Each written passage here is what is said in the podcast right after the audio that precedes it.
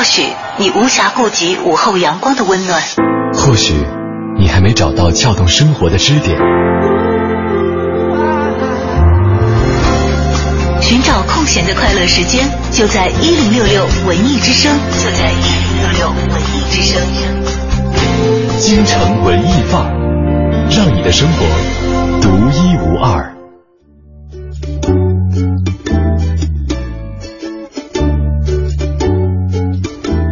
京城文艺范儿，让你的生活独一无二。北京时间的十四点三十七分，欢迎各位来到文艺之声。你好，我是盛轩。大家下午好，我是小昭。不知道现在正在听节目的你精神头儿怎么样啊？嗯，有没有发现今天两个主持人好像都 怎么说？嗯、哎呀，我突然一下卡壳了，我想找一个形容我们精神很好的词。那就是精神很好了哦。哎呀，好无聊啊！你，因为昨天其实我们在节目里吵吵的很、很厉害对就是叫喊着今天晚上就是昨今天凌晨，今天早晨凌晨，号称是不睡觉，就是我们都说我们下了节目赶紧回家，嗯就睡觉，然后早一点起来看世界杯。然后结果呢，我们是猜中了开头，没有猜中的结局。我们做到了一半，我们都是 回家就睡觉。对，昨天下午下了节目之后，早早的回家睡觉，结果呢，一觉起来，今天早上已经九点了。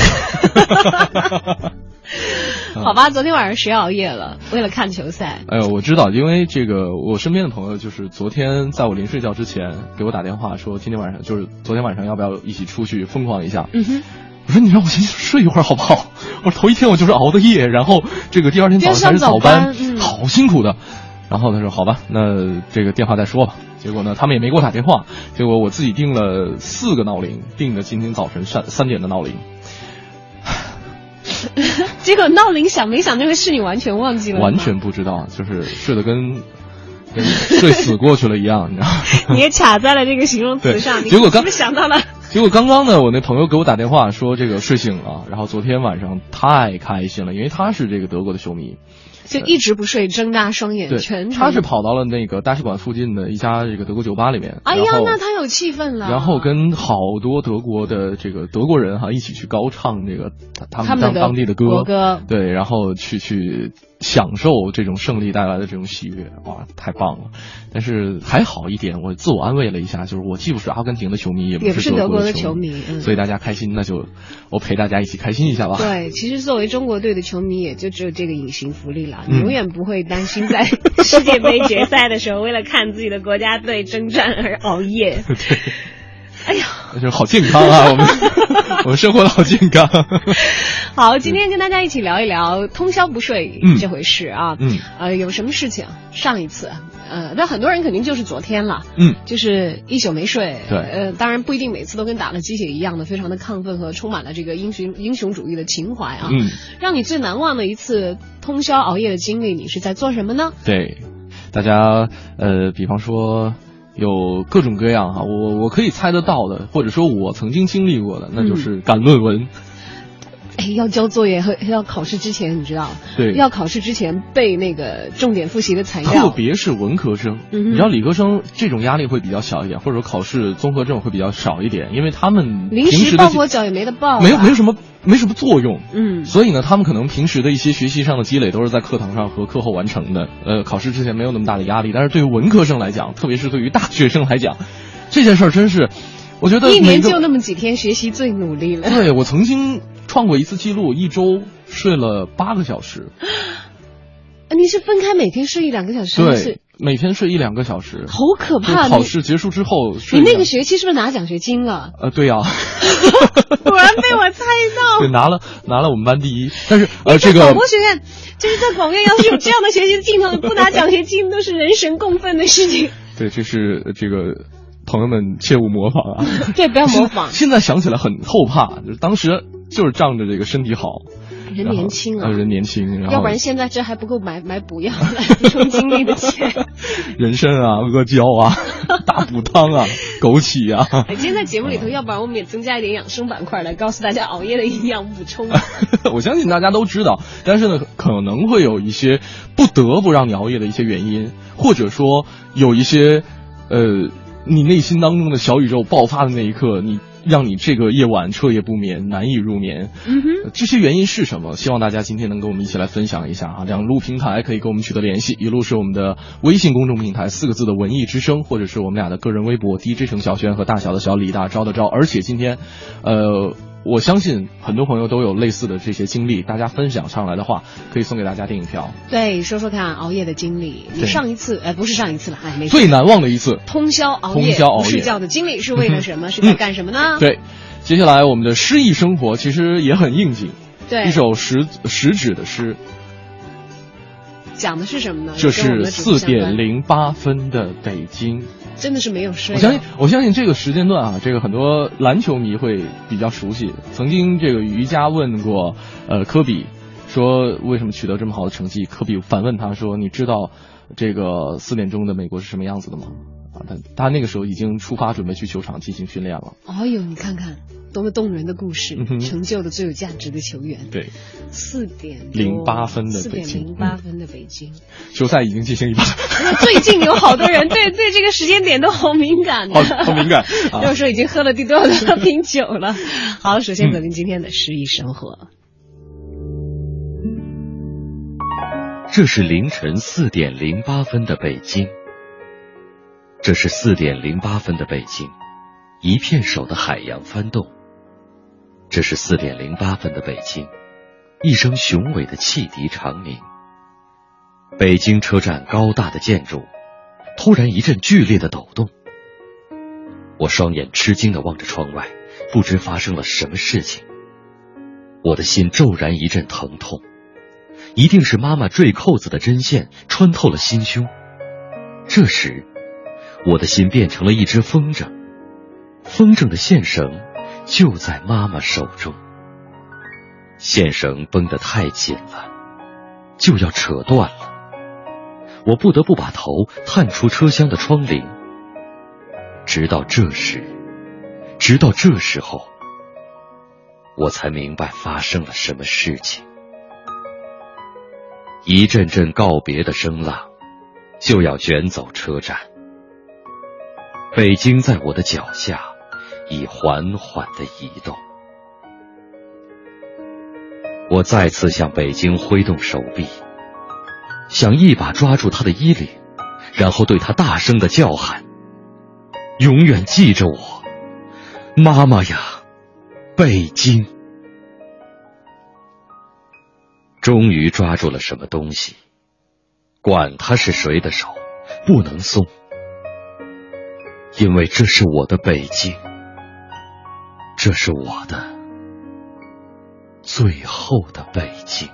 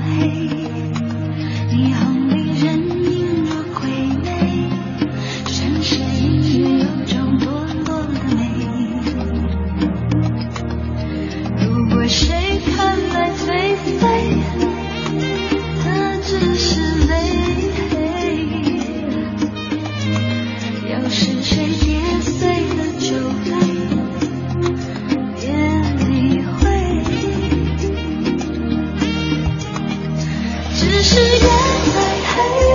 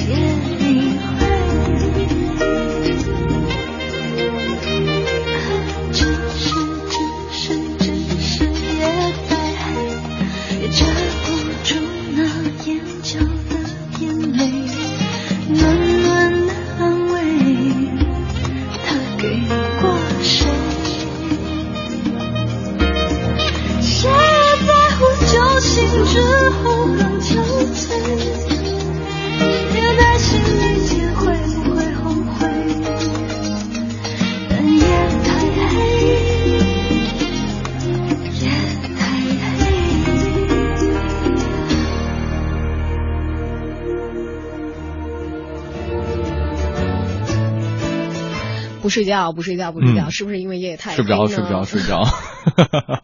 往往是因为夜不够黑，在这个暗夜当中，还是隐藏了很多嗯你不得不去面对的东西，所以你才要熬夜。嗯哎，为什么一说到考试，我现在就陷入到那个不得不去面对的情绪里头了？当然，很多时候可能是主动的啦，嗯还有一些是遇到了紧急的情况。对比如说风信子的花语在留言当中就讲到了，说我印象比较深的一次通宵不睡，是刚刚军医大学毕业的时候，嗯参加过一次抢救。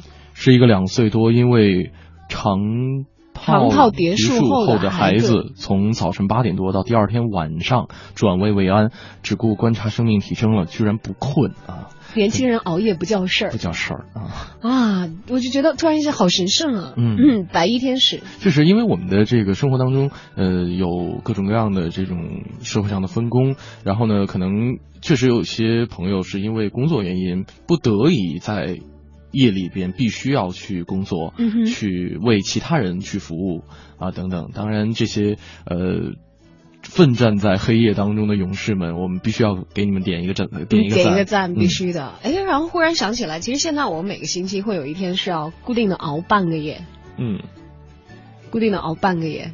周四的凌晨会在两点的时候才下班，哦，因为是有夜里的节目。节目，嗯。对对对，当然我们也算是半个奋斗在黑夜当中的勇士了。这还好啦，一周一次还好，因为嗯。我就想起来我小的时候，嗯因为文科生嘛，经常会有熬夜的情况。嗯。但那个时候我我是学习可能有点算精力不太集中的那种，我会分神，会会会听嗯那个会听歌啊对听听歌或者是听电听广播台嗯啊，所以哎以后干这个可能也有原因。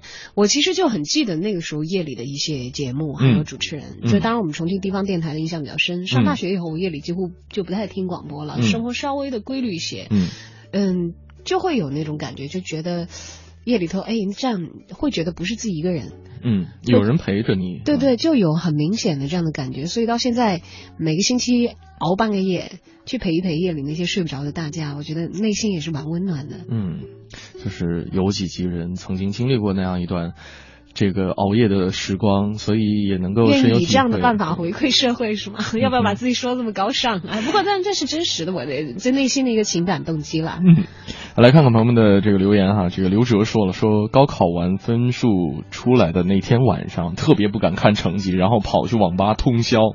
哎呦，去网吧通宵，这个很多人都干过这事儿吧？结没哦，他的原因很特殊啊。啊，这个他是不敢看分数，因为不敢怕考砸了是吧？对，我觉得网吧只是一个介质而已，他有可能去网吧，也有可能出去压马路等等等等。嗯他主要是为了安放自己不安的情绪，嗯睡不着觉嘛。对，然后他说半夜面对家里人。半夜老爸打来电话，硬把分数告诉了我，白跑了，还好还不错啊。哎，白跑了，也不是嗯白跑了嘛，反正这一夜说不定也这个在很多游戏当中攻克了很多关卡，哎，我相信很多人的高考结束，就是高考分数出成绩的那一天，都是一个不睡不眠之夜。着的，对的。因为好像是凌晨十二点钟可以开通，反正我我那年是网络查询，网络查询，我们那个年代还在电话查询，对电话查询，嗯嗯。啊，然后呢，就是所有一家老小，爷爷奶奶也不睡。你想想，爷爷奶奶可能都七十八十的这样一个岁数了，陪着你等着。就万一考砸了，真的压力很大。对，那那就是考好了也睡不着，考砸了也睡不着。哎，但话说回来，其实如果有艺术家式的艺术类院校的，还得好、好一点，因为你艺术专业过没过，你心里就比较有谱了。嗯当然，广播学院是比较例外一点，它的文化课收的也不低，嗯嗯是要那个要上一本线的，嗯然后你还要根据你的地方来排名。对，但总归是你的命运还没有定论的时候，全家人的心都是揪着的了。对。但是我觉得，就是定下来之后，可能父母或者爷爷奶奶长辈们能够安然睡去，但是。对于这些高考考生来说，揭晓成绩的那一刻，就证明着，OK，告别高中时代了，我的大学生活可能是从此开始，然后我就可以开始享受我这个高中三年结结晶出来这一个浓缩的暑假了。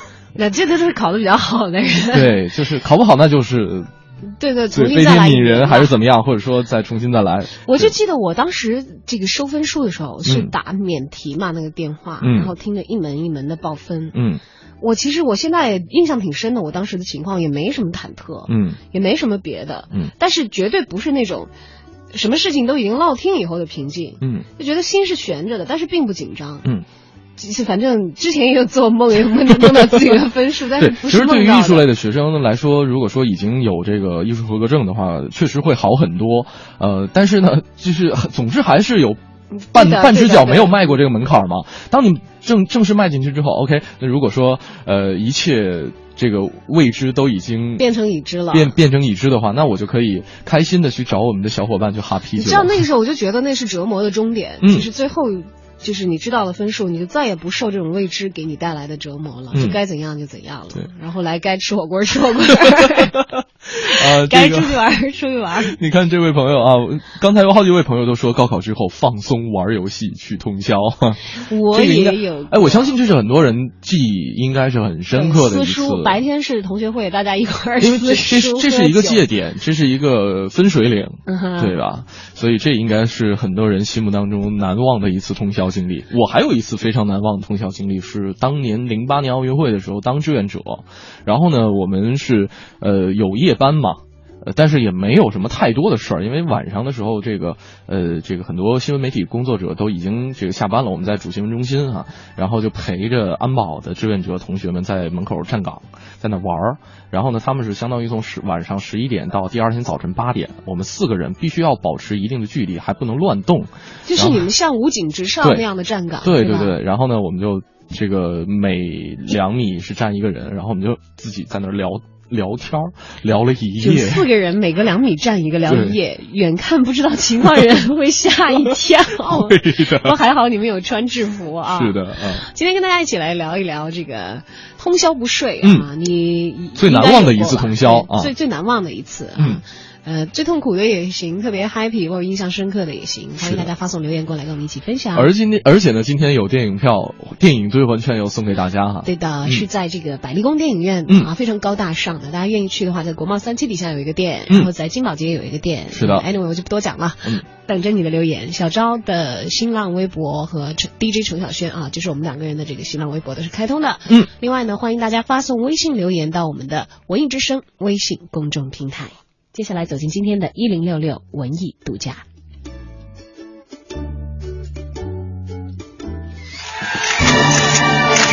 一零六六文艺独家。今日有上影集团青年导演傅东玉执导，四川省作协主席、藏族作家阿来编剧的影片《西藏天空》，以及同样有傅东玉执导的东方卫视热播电视剧《金牌律师》等作品，获得业界及观众的认可。其中，《西藏天空》的故事时代背景从西藏和平解放前上世纪四十年代中期开始，一直延续到二十世纪八十年代，纵观西藏史上最风云激荡、沧桑巨变的一段历史时期。上海电影集团董事长任仲伦为我们介绍了这部全部由藏语完成的电影作品《西藏天空》。上映出品的影片那个《西藏天空》呢，当时我们觉得呢，就西藏这个题材是一个全球关注的一些题材，世界上不少著名的一些导演都拍摄了一些有影响的以西藏为背景的这样一些影片。那我觉得我们中国的一些电影艺术家也应该就这个全球关注的题材，就是表达我们自己的历史观和我们的艺术观。我们就抓住了呃一个核心人的解放，所以这部作品呢，主要是从这样一个角度。这一次我们在整个创作上有一个坚定性、坚定不移的历史的真实的去表现西藏这个四十多年的历史或者更长的历史。所以我们首先请了那个藏族作家叫阿来，更多的想表现藏族人民他们内心渴望解放的这样的例子，我们也引起世界观众的共鸣。首先有共鸣就是废除农奴制，第二个呢，西藏的文明和西藏的进步，所以这部影片在整个思想和思想阐释上、艺术和艺术表达上有了一个新意。第二点呢，就是我们坚定不移的用了藏族的演员，这些演员演自己的民族角色，演自己的民族历史，得心应手，确实很。第三呢，我们也坚持整部影片在西藏拍。最多的时候，剧组是四百多人的工作人员，八千公里的游走，最高的海拔达到了五千六百米，比较完整的、比较真实的展现了藏族那个藏域的独特的风情、独特的风光。它是一部比较彻底的、具有藏味的这样一部电影，是很。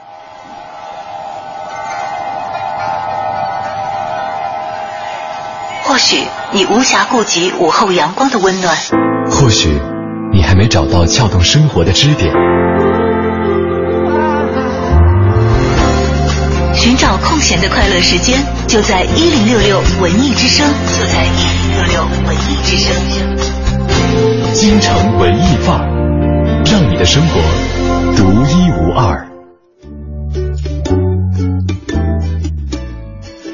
京城文艺范儿，让你的生活独一无二。欢迎大家继续回来。你好，我是盛轩，我是小昭。今天的节目当中，跟大家聊一聊。让你印象深刻的一次通宵不睡的经历，是忙什么去了呢？我相信昨天晚上在酒吧或者说在家看球的朋友们，现在也该起床了。没有，很多人早就起床了。你知道我今天早上起来以后刷朋友圈，嗯，我看到大家很 happy 的在谈论着，就是当时他们看到的这个足球比赛的进展的时候，会有他们共同的领导说，明天早上会不取消啊，希望大家 准时。这个领导啊，有可能是巴西的球迷，也有可能是荷兰的球迷。对，也有也有可能他是自己睡到这个。球赛快要结束的时候，过来看看结果，然后一帮真球迷一直扛到这个从头看到尾，然后说好的，请大家平复情绪啊啊！明天早上十点的会不要忘记了，也没有取消，也不会延迟，而且不接受假条。对，呃，如果说昨天晚上有朋友们在外面看球的话，也可以发上来你昨天晚上的一些这个感受和和遭遇哈。啊，如果有我们我们对对对对，我们的微信公众平台可以收图的。是的，呃，文艺之声四个字啊，我们一起来感受一下昨天晚上那个疯狂之夜，因为我跟小昭都是说话不算数的。说话不算数的那种。对我们昨天其实真的是有这个打算，可惜只完成了一半，半途而废，只做到了回家就睡觉。对，但没有没有做到起来看世界杯。嗯，来看看朋友们的留言吧，看看大家印象比较深刻的那个不眠之夜。晨露未息啊，说这个工作当中的熬夜、通宵和加班，其实都已经成为了生活当中的常态。呃，这个可能是他生活的一个必需品。不过呢，最让他刻骨铭心的是几个月前产妇医院的不眠之夜。如果不是亲身经历，绝对不会领略到那种阵痛带来的撕心裂肺。现在每每抱着怀中的宝宝，更加深切的体会到天下所有母爱的伟大。哎呀。这祝贺你这位新妈妈，嗯，养儿方知父母恩，对，也确实是让我们也很感慨。是的，宝宝健康快乐。哎呀，你想想，我想想啊，我认识的朋友凌晨生宝宝的还真的是不多，但是经常有很多人是生，真的是从天黑一直生到天亮，这当妈妈是超级不容易的。你知道我们我们有台的那位同事，嗯哼，他生了。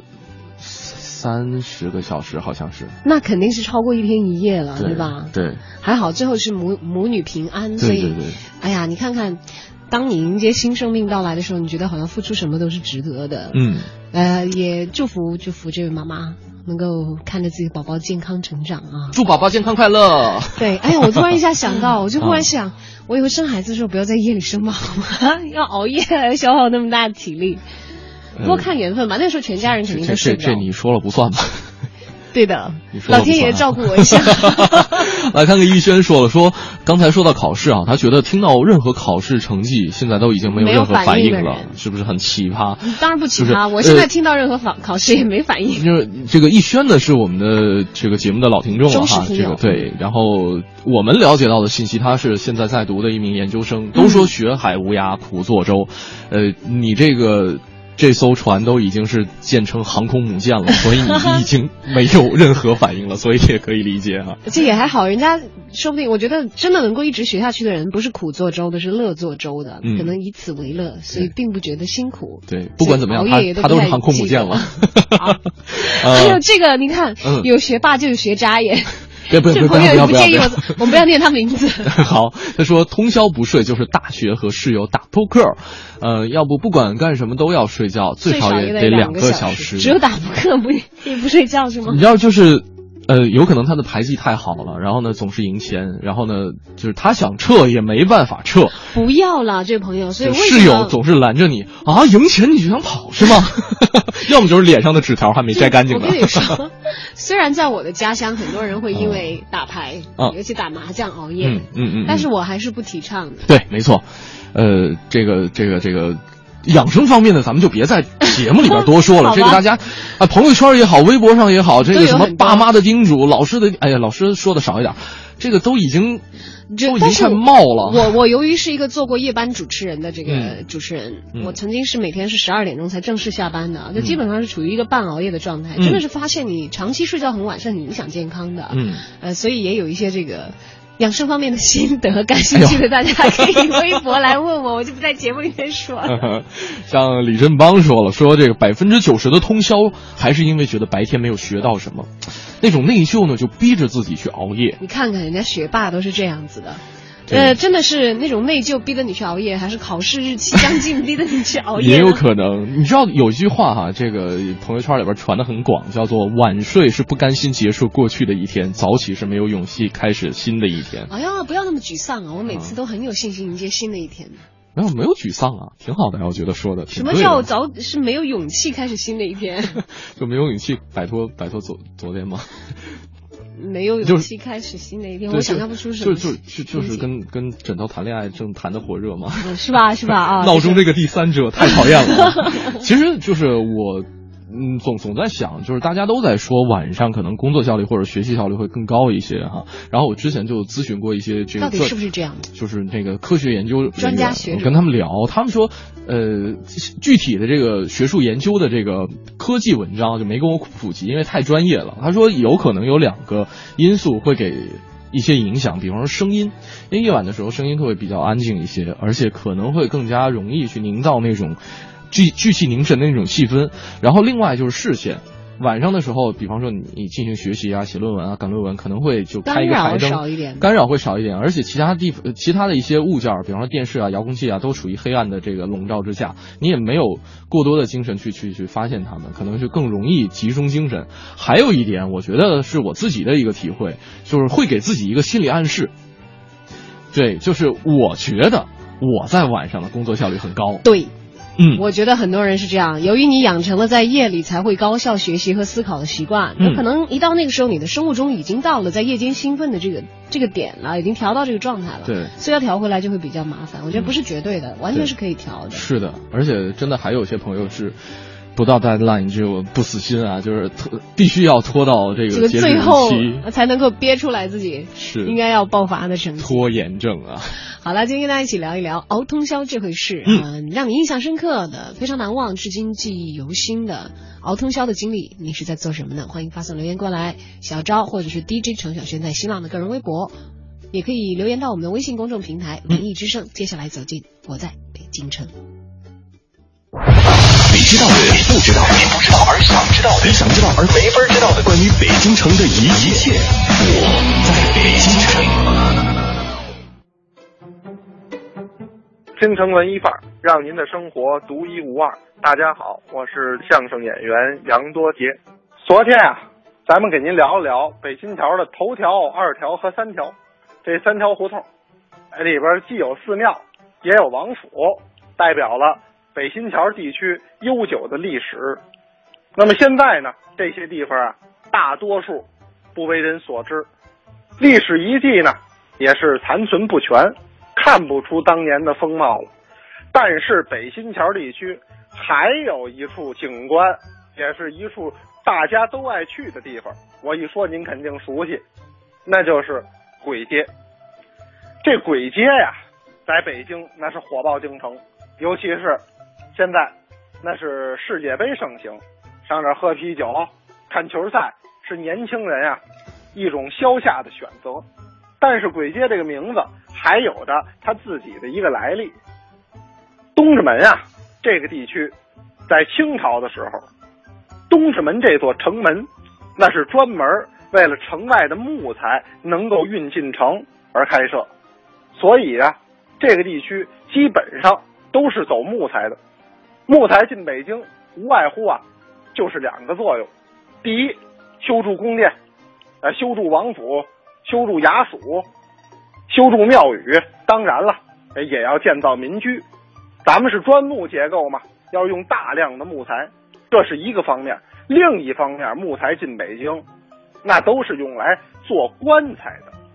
所以啊，就在东直门外，也就是现在鬼街这个地段上，当年呀，在明清两代，有不少的棺材铺，有不少的杠房。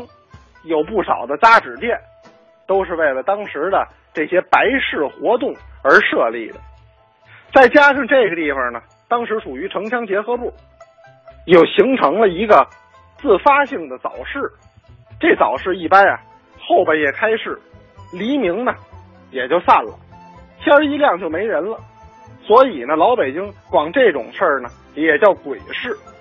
再加上旁边还有这么多棺材铺，有这么多杠房，所以传来传去，那么这条街道就被老北京人称之为鬼街。但是这个鬼，它是鬼神的鬼。二十世纪八十年代之后啊，咱们政府放宽了个体经营，鼓励自谋职业，那么这个地方逐渐呀就开启了不少的饭馆儿，哎，小吃铺啊，饭馆啊，有鲁菜，有川菜等等等等，逐渐形成了一条饮食街，车水马龙，门庭若市，但是啊，还叫做鬼街，这名字多少觉得有点不雅了。后来也不是哪个高人给出主意。来个音同字不同的代替，就用现在这个“鬼”，这“鬼”是什么意思呢？您看这写的挺复杂，它其实是青铜器的一种一种石材。您看名字既没变，还又贴合了现在鬼街作为饮食一条街的风貌。那么这个名字改的既巧妙，哎，也高明。所以现在的鬼街，哎，已经没有杠房，没有扎纸店，更没有棺材铺了，啊，只留下了一街两巷。数百家的饭馆，供咱们北京的市民消夏娱乐，所以把那个鬼神之鬼改成如今的这个青铜器的鬼字，我觉得呀也是再为贴切不过了。您要是感兴趣的话呀，坐上地铁五号线，就在北新桥站下车，往北一走，进到北新桥头条、二条、三条的胡同里边，再去看看历史遗迹，也看看多姐给您讲的是不是。所言不虚。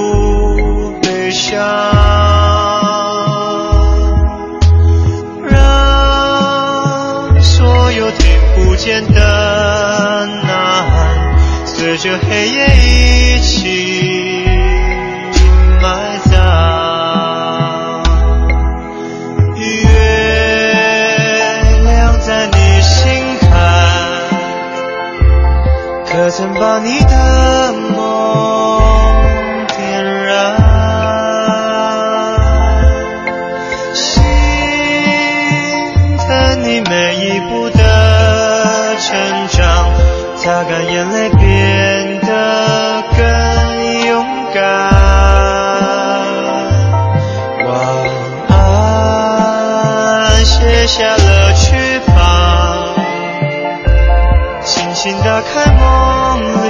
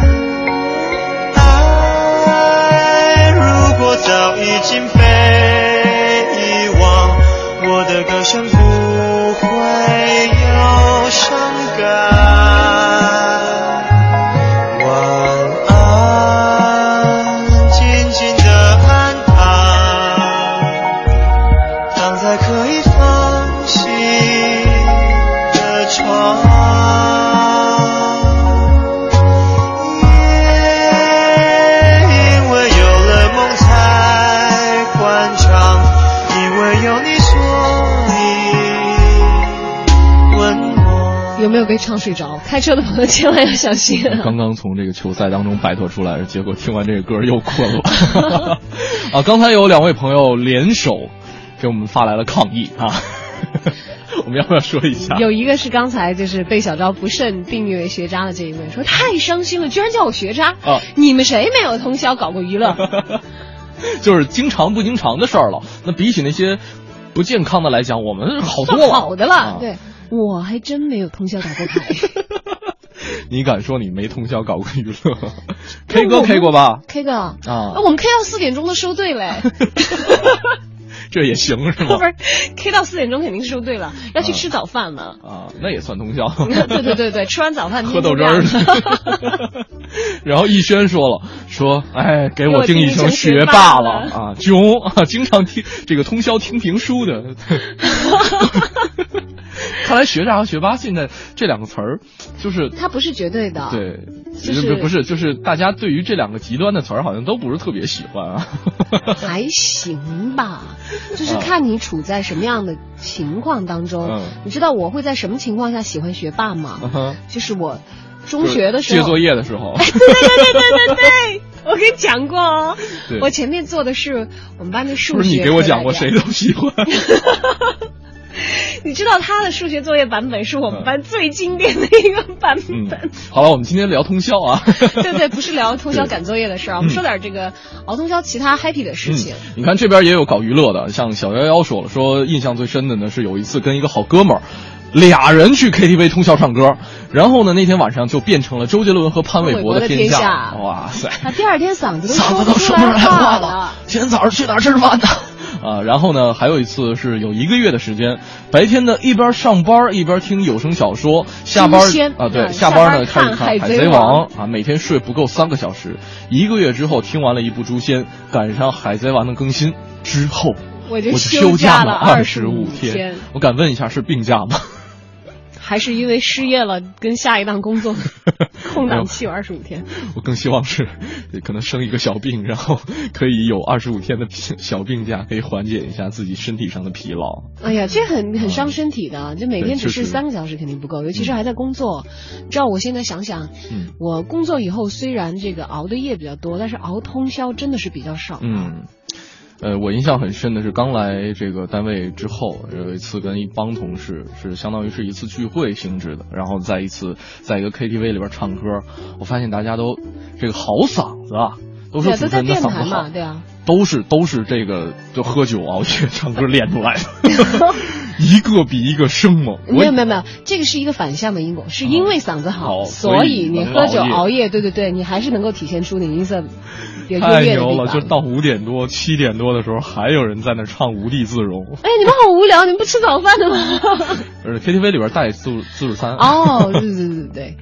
哎呦，真的是太牛了！我们再来看看朋友们哈，这个这位方 Carrot 他说了，二零一二年七月二十一号，大家还记得是什么日子吗？二零一二年七月二十，我印象很深。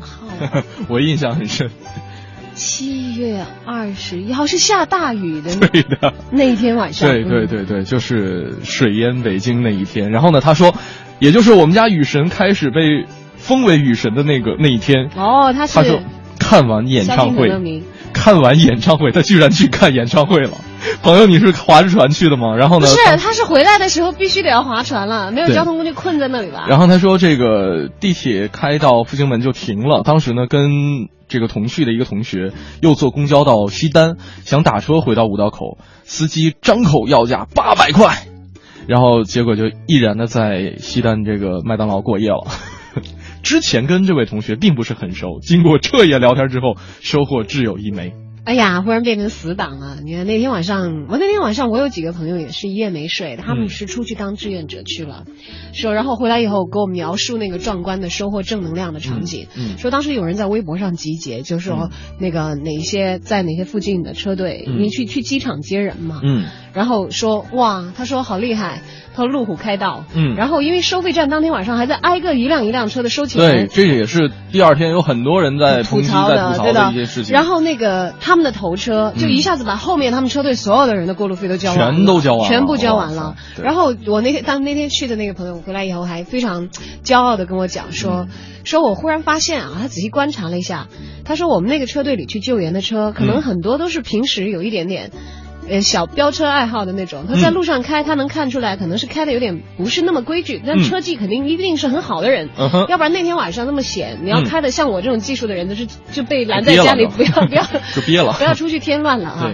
他能够看得出来，他加上很多车都是改装过的，他说可能都是一些比较爱好玩车的一些人，他说但是那天晚上。你可能在路上以前遇到这些人，你会觉得他有点不正经，缺乏一些安全感。嗯。但那天晚上正能量爆棚，你觉得这是一群太好的、太好的青年了。然后那天他们的车队的人也也有互换号码，因为大家在这个微博上征集起来的嘛。嗯。互相加好友，也有很多人就就此建立了深刻的友谊。对，对于那样一个不眠之夜来说，确实是很多人在近几年来说是一次。印象很深的通宵经历了啊！对，如果那天你困在外面，有人肯冒着那样的大雨出去接你的话，我觉得女生可以考虑看看。啊，是的啊，这个我们我们聊通宵，我们聊通宵。这个二零一二年的七月二十一号，这是一个需要很多人铭记的日子。呃，接下来呢，我们的影艺告示牌来看一看，我们大家呃这个最近晚上可以干点什么？呃，进走进我们的影艺告示牌。再次跟大家说明一下，我们有两种方式可以参与到我们的互动当中来。一种呢是可以关注我们的微信公众平台四个字的“文艺之声”，在订阅号搜索，在留言框下留言就可以了。另外，大家也可以来关注我们俩的个人微博 DJ 程小轩和大小的小李大招的招。今天是有这个电影票送给大家，所以呢，如果说你想要电影票的话，可以在你的留言后面附上标注一下啊。但是前提是要你的留言质量够高，发来的这个熬通宵的经历有意思，我们才会把票送给你哦。影艺告示牌，京城文艺范儿，让你的生活独一无二。听众朋友们，大家好，我是永乐票务的王婉儿。今天我要为大家推荐的是由北京人民艺术剧院出品的话剧《小井胡同》。解放前，老北京有句话叫做“东富西贵，南贫北贱”。小井胡同就是位于北京南城的一条小胡同。全剧就是以这条胡同为背景，讲述了住在这里的老百姓们从解放前、大跃进、文革到十年浩劫结束这三十年的生活变迁和苦辣辛酸，从一个侧面浓缩了新中国三十年的不平凡的道路。在这条胡同里住的都是些极为寻常、不起眼的小人物，他们当中有开电车的司机，有面铺掌柜，有国民党军队的伙夫，还有当过巡警的鞋匠。以及卖水的、卖艺的、算卦的和从良的妓女和潦倒的奇人，总之没有一位是大富大贵的主。展现京味儿的胡同风情和众生相式的群像戏，一直是北京人艺所擅长的话剧类型。有很多观众在看过这部《小井胡同》后，感觉看到了老舍先生那部经典的话剧《茶馆》的影子，因此也有人称《小井胡同》就是解放后版的《茶馆》。这部剧的编剧李龙云是土生土长的北京人。一九四八年，他出生在北京南城的罗圈胡同。可以说，李龙云继承了老舍先生对北京文化的透彻领悟和对北京民俗的深入了解，所以他笔下的人物和故事都带着浓厚的北京风味和千年古都独有的韵味。一九八一年，李龙云从南京大学取得了文学硕士学位之后，三十三岁的他开始在北京人艺剧院担任专职剧作家。就在同一年，他创作了话剧《小井胡同》。之后，北京人艺在一九八三年排演了这部剧，并在一九八五年时正式首演，在当时取得了巨大的反响。当年这一版《小井胡同》云集了连连坤、谭宗尧、任宝贤、吕中等一大批表演艺术家，因此无论是剧目本身的文学性，还是实力派阵容的演绎，都奠定了这部作品的经典地位。三十多年后，北京人艺面临着新老交替。于是，当年在这部剧中扮演小丽本的演员杨立新担任起了传承者的角色，并由演员变成了该剧的导演。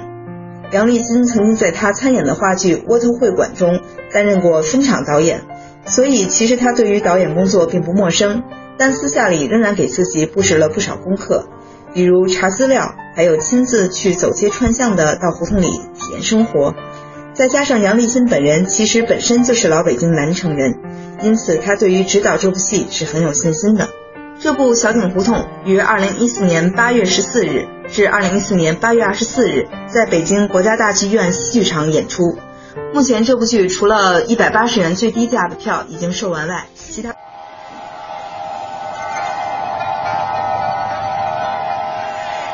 或许你无暇顾及午后阳光的温暖，或许你还没找到撬动生活的支点。寻找空闲的快乐时间，就在一零六六文艺之声，就在一零六六文艺之声。京城文艺范儿，让你的生活独一无二。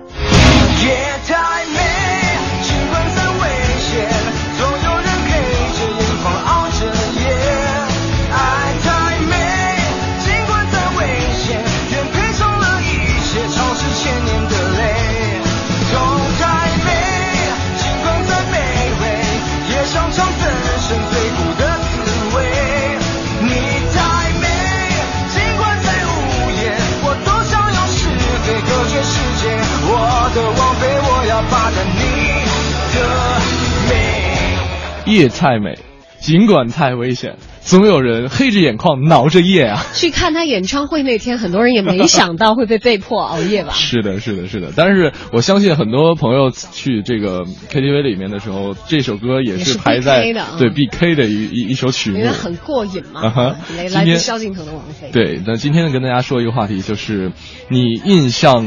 最深刻的那次熬夜经历是什么时候？是什么事儿让你熬的夜呢？两路平台等待你的留言，而且今天会有电影票送出。呃，有朋友说，龙这位朋友说，刚才聊到七月二十一号嘛，他说二零一二年的七月二十一号，对，他说当时是在部队站岗，通宵值班哈，很辛苦，而且说来部队就这么两次，就这么两次，所以印象很很深刻。嗯，然后还有小幺幺，小幺幺回顾了一下，嗯，说。现在想想，自打我那个好朋友去工体那块上班以来，我就经常熬夜了。我说的没错，我觉得就是地点很重要。呃，我想想，我为什么会熬那么多夜？我大概从零七年就开始住在工人体育场一带，我住工体北路，你知道吗？包括刚才我们这个我在北京城跟大家推荐的这个簋街，呃，讲了簋街的一些这个。我从工体北路后来就搬到了簋街，这些地方都是熬夜发生的。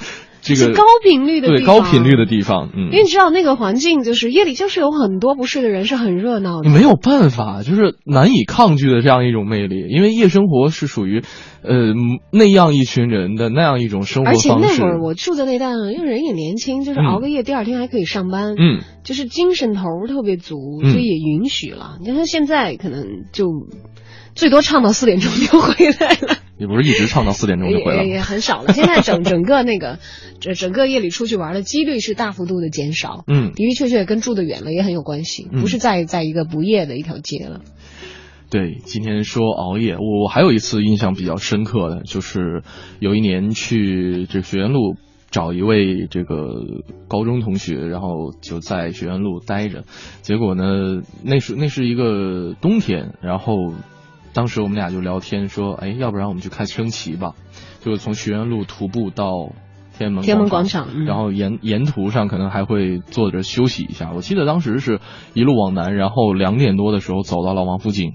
真的，我觉得夜里边的北京是完全另外一个北京，开车都会非常快的，因为一点都不堵。对，就是一方面是嗯人流稀少了，另外一方面你可能会有机会静下心来去仔细的观察这个城市。因为可能我们平时在，呃，上班啊、家啊，或者说这个聚会的地方啊，三点一线或者两点一线这样一种这个生活都已经很熟悉，甚至是很厌倦了。那。用这样一种方式去祭奠这个北京，或者来纪念这个北京的话，我觉得挺有趣的。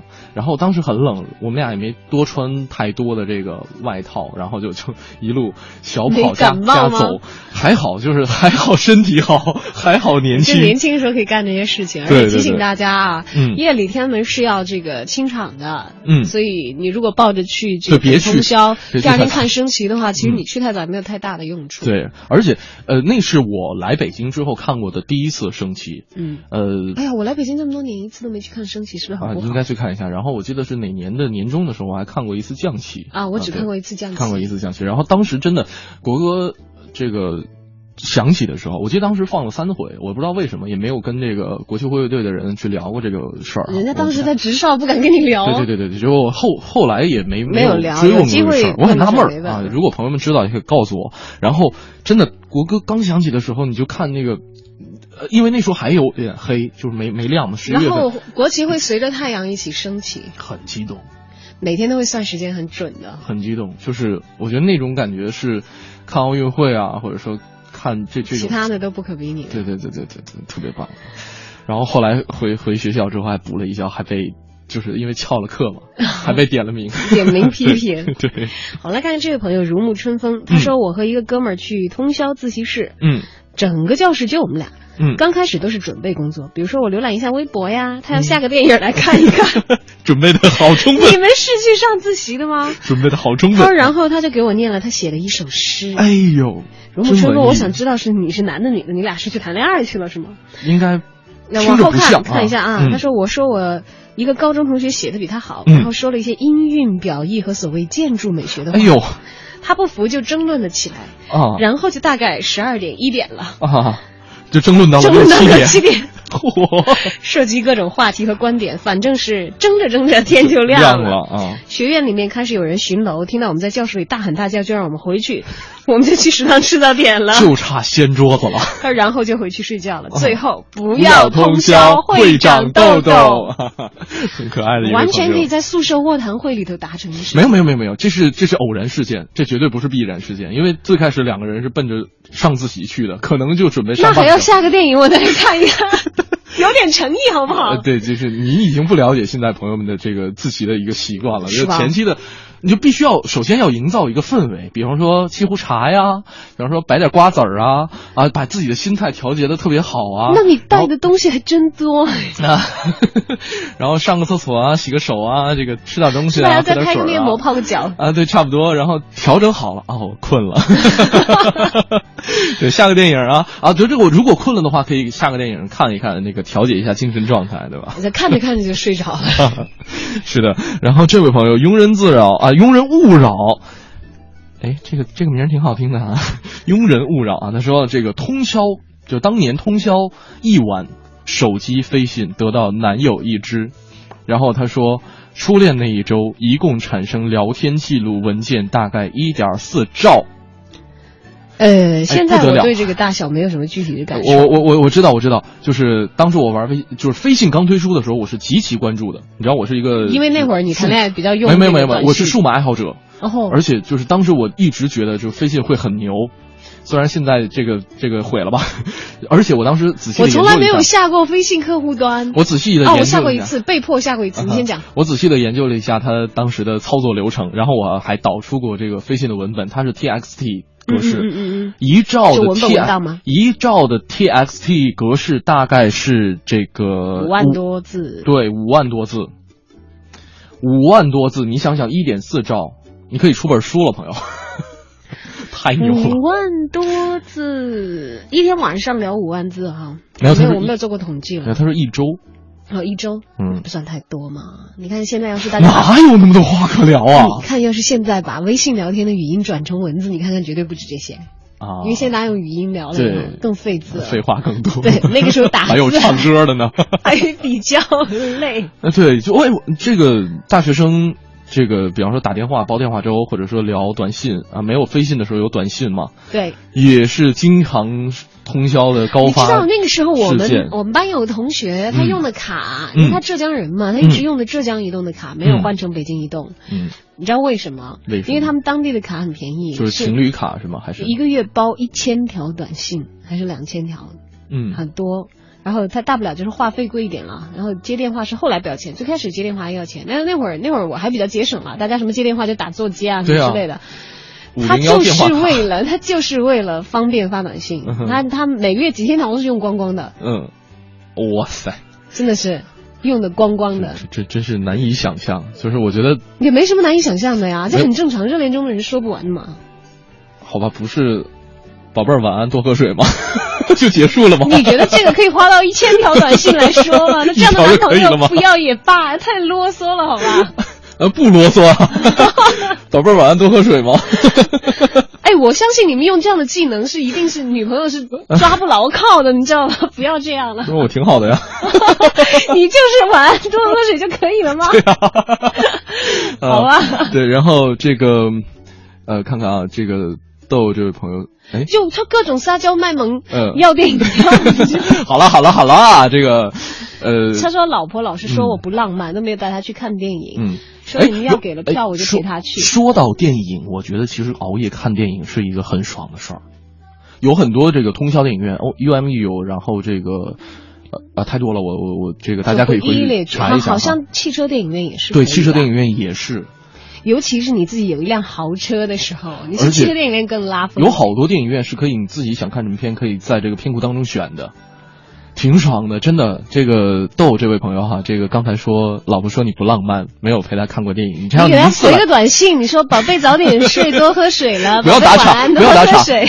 逗这位朋友，你可以去这个。去找一个小型的电影院，比方说可以熬夜看通宵的，然后你选几部非常有代表性的。从此以后，老婆再也不跟你出门约会了。老婆再不说我没有攒那么多体力。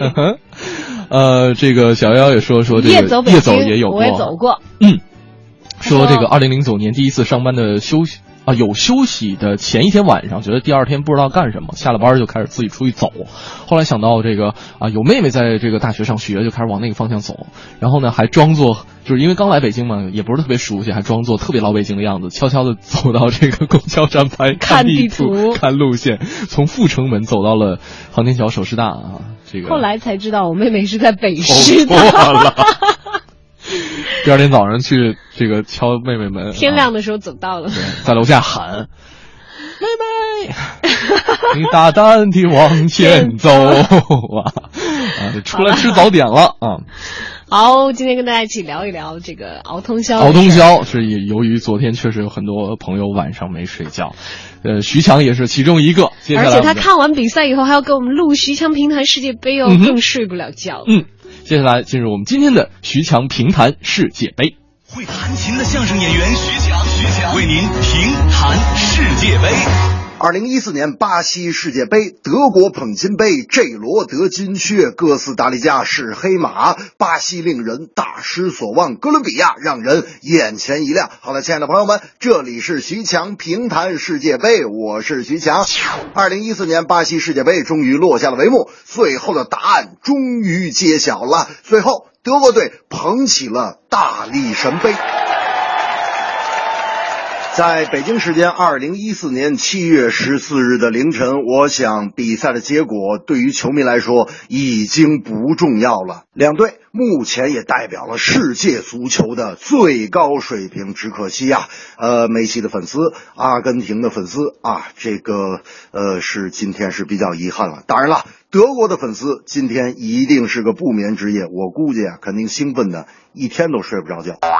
我觉得中国队的这个德国球迷啊，中国的德国球迷，最重要的并不应该感谢勒夫，也不应该感谢这个在场所有奋力拼搏的球员，最应该感谢的是央视女主播乌贼刘。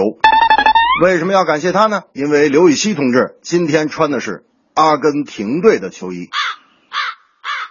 在二零一四年巴西世界杯的决赛开赛之前。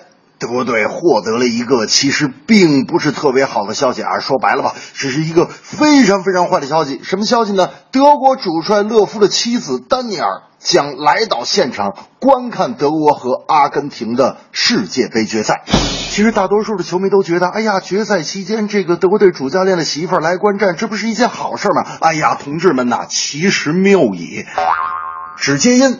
德国在近八年内杀入四强的世界杯的这种大赛中啊，只要丹尼尔出现在现场看球，球队他肯定失利。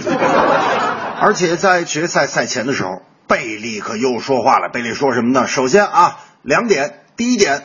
看好德国队力挺德国队夺冠！哎呀，我的天哪，吓死我了！呃，第二条就是称赞梅西堪比世界最佳。当得知这个消息之后，整个德国国家队，包括阿根廷队的梅西，异口同声的说出了两个字：闭嘴。在二零一四年巴西世界杯即将结束的时候，新加坡做了一个反赌球的公益广告。这广告大概是这样的啊，几个小朋友呢在讨论这个世界杯谁输谁赢。这个时候，突然就有一个小朋友就说了啊，我特别希望德国赢，呃，德国一定会赢。之后呢，他告诉小朋友的理由是他爸爸把所有的积蓄都压到了德国队上。这个时候，屏幕上唰突然出现了一行字：很多时候，赌博的受害者并不是那些赌棍。新加坡当地政府对这个广告特别重视，还特意把它做成了一个巨大的广告牌啊，在这个公共汽车站呐、地铁里呀、这个这个啊商业街啊，铺天盖地全都是这样的公益广告。可是自从德国队七比一战胜巴西之后，这条公益广告被称之为全世界最差反赌博广告。这正是冠军之夜多精彩，血泪顿时。已不在，成败就在一瞬间，胜利之时心开怀。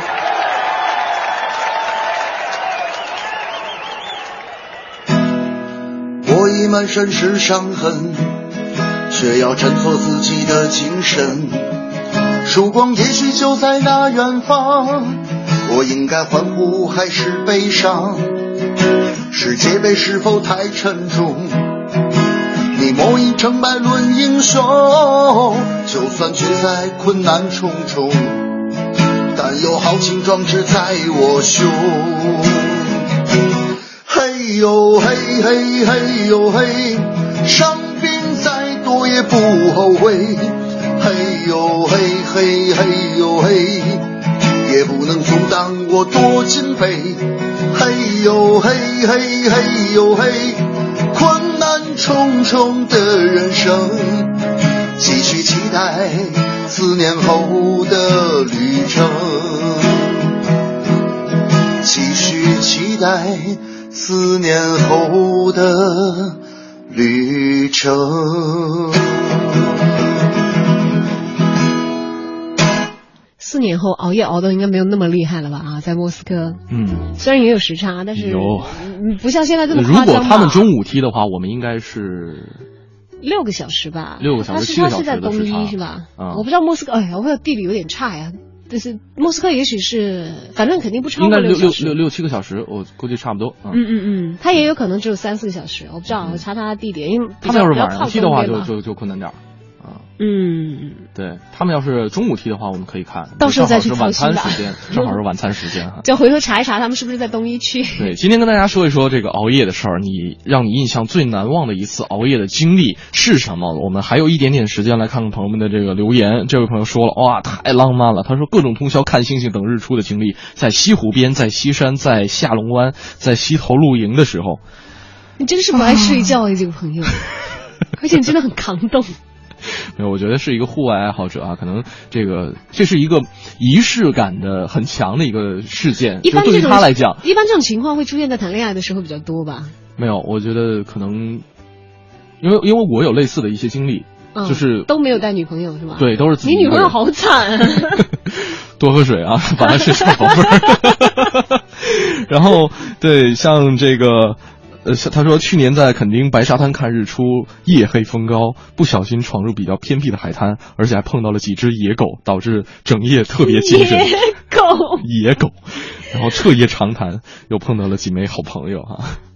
哎呦，你你这个经历还是真的是蛮有意思的，嗯，有点不可复制，在小紧张当中。对，像我想起来，我有一次。呃，但那次好像也没有通宵，反正是也是聊到深夜，嗯，是卧谈，是跟我们宿舍一个女同学，嗯，但是当时我们卧谈的环境比较奇特，是什么呢？嗯，不是在自己常规的宿舍，是那个时候非典期间，我们这个暑假从自己家回到学校，嗯要隔离嘛，嗯，然后我我就和我。我们同宿舍的另外一个同学，八百多个人隔在一起了，没 有没有，他八百多个人隔在一起，各种通宵彻夜玩乐的是另外一 另外一波同学的故事。我们那一波我们回来比较晚，然后就是宿舍都没有装满，那间屋子就我跟他两个人。嗯，然后我们隔到第二天就解除就解除隔离了，就整个学校都解除了，就是非典疫情的警告解除，就没有那么紧张了。嗯，当时我们就在夜里，就就讲什么，他就跟我讲十日谈。因为十日谈就本来就是躲瘟疫的嘛，你知道？然后聊聊聊聊聊聊，我就心想啊，快点天亮吧，讲到有点怕了。但后来聊着聊着就睡着了，但是没有通宵。嗯，呃，窝窝说了，说还是通宵睡觉吧。对啊，通宵睡觉最好了，这个我可擅长了呢。对，通宵睡觉沈版的最可爱了哈。其实确实，呃，怎么说？大家分享了很多自己的这个通宵的经历，当然也不是一直以来是保持这样一个状态。当然，在这也需要提示朋友们哈，这个如果不得不熬夜，熬夜不得不通宵的话，也是有很多的健康隐患的。哎呀，老生常谈了。其实我特别不愿意说，因为我听我妈说太多。但是呃，跟大家提几点吧，还有一点点时间哈。比方说这个通宵，你要保护眼睛，因为通宵确实是一个很费眼睛的事情。呃，留空要注意休息一下，而且呢，你可以适当的去点一点眼药水。具体的眼药水的广告我就在这里不重复了。还有就是有一些朋友可能夜里为了赶一些工作，特别有一些写作为生的人写稿子啊，夜里好像想要要那个抽抽烟提神啊什么的，其实非常非常的不赞成。对这。这个像熬夜、二手烟和咖啡因这些因素都会导致水溶性维生素的流失。这个时候你需要补充一些维生素，比方说维生素 D、维生素 E，还有维生素 A。就是维生素 A 是比较，就是刚才我提到了保护眼睛，护眼的，在胡萝卜里头大量的存在。对，呃，实在不行的话，你嫌吃胡萝卜这个太麻烦的话，你吃点这个维生素的补充剂也可以。然后呢，可以适当的去用一块这个适量的毛巾敷敷双眼，这样让你会更舒服一点。如果说你在家通宵为了娱乐的话，这些垃圾食品咱们就不要吃了。呃，哎，但是为了娱乐，要非要吃拦不住你。但是呢，你可以选择一些又健康又又可以这个对身体比较好一点，还还能够嘎巴嘴儿的这个零食，比方说一些水果啊，花生啊，巴旦木啊，对啊，巴旦木啊，还有这个酸奶啊，银耳羹啊，凉拌豆腐啊，等等等等等等，这些就还是不错的哈。你越说越吃下去，越睡不了觉。啊，还有这个可以补充一些这个流质食物，呃，也必须要多喝水。而且呢，你如果说有这个上上厕所的这样愿愿望的话，憋憋着，就是哪怕让朋友们这个等你一会儿再出牌的话，你也是赶紧上厕所，尽量上厕所。对，还有一点就是说，你在结束了你熬通宵的行为之后，有一个其实特别能够帮助你缓解压力的办法，就是泡澡，好好的这个洗个热水澡，最好是这个禁浴，就是。把整个人泡在那个盆子里，盆子里边啊，对盆浴这样会比较好，就是对于你的免疫系统会有一个刺激和把家里饭盆都拿出来啊，泡个澡。那得先减肥，要不然泡不进去。减成什么样也泡不进去？对，或者说可以调节一下生物钟，然后最好最好还是打个盹吧。嗯哼，不得不熬夜的话，这样。嗯，好了，祝大家熬夜健康，开开心心的熬夜吧。对，最主要最好还是少熬夜。不值得的夜不要去乱熬了啊！但是每一个熬过来的夜，都希望他收获相应的价值。好啦，今天节目到这里，要跟你说再见了。嗯，如果大家想了解更多节目内容的话，可以来关注央广网三 w 点 cnr 点 cn 进行网络回听。那在整点过后之后，是由大家为您主持的乐坛新生。那今天的获奖的两位朋友是陈露未希，还有豆这两位朋友啊。刚才我们的这个呃微信已经回复给两位了，大家这个就是这两位朋友可以注意给我们回复一下你想要获得这个奖品的方式。嗯。好，今天节目就到这儿，我是小昭，我是盛轩，再见，拜拜。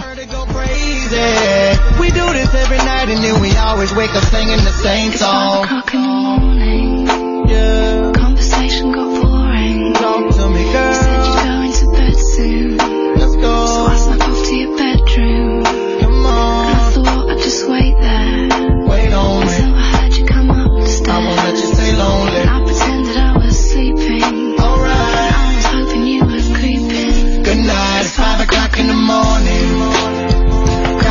Singaporean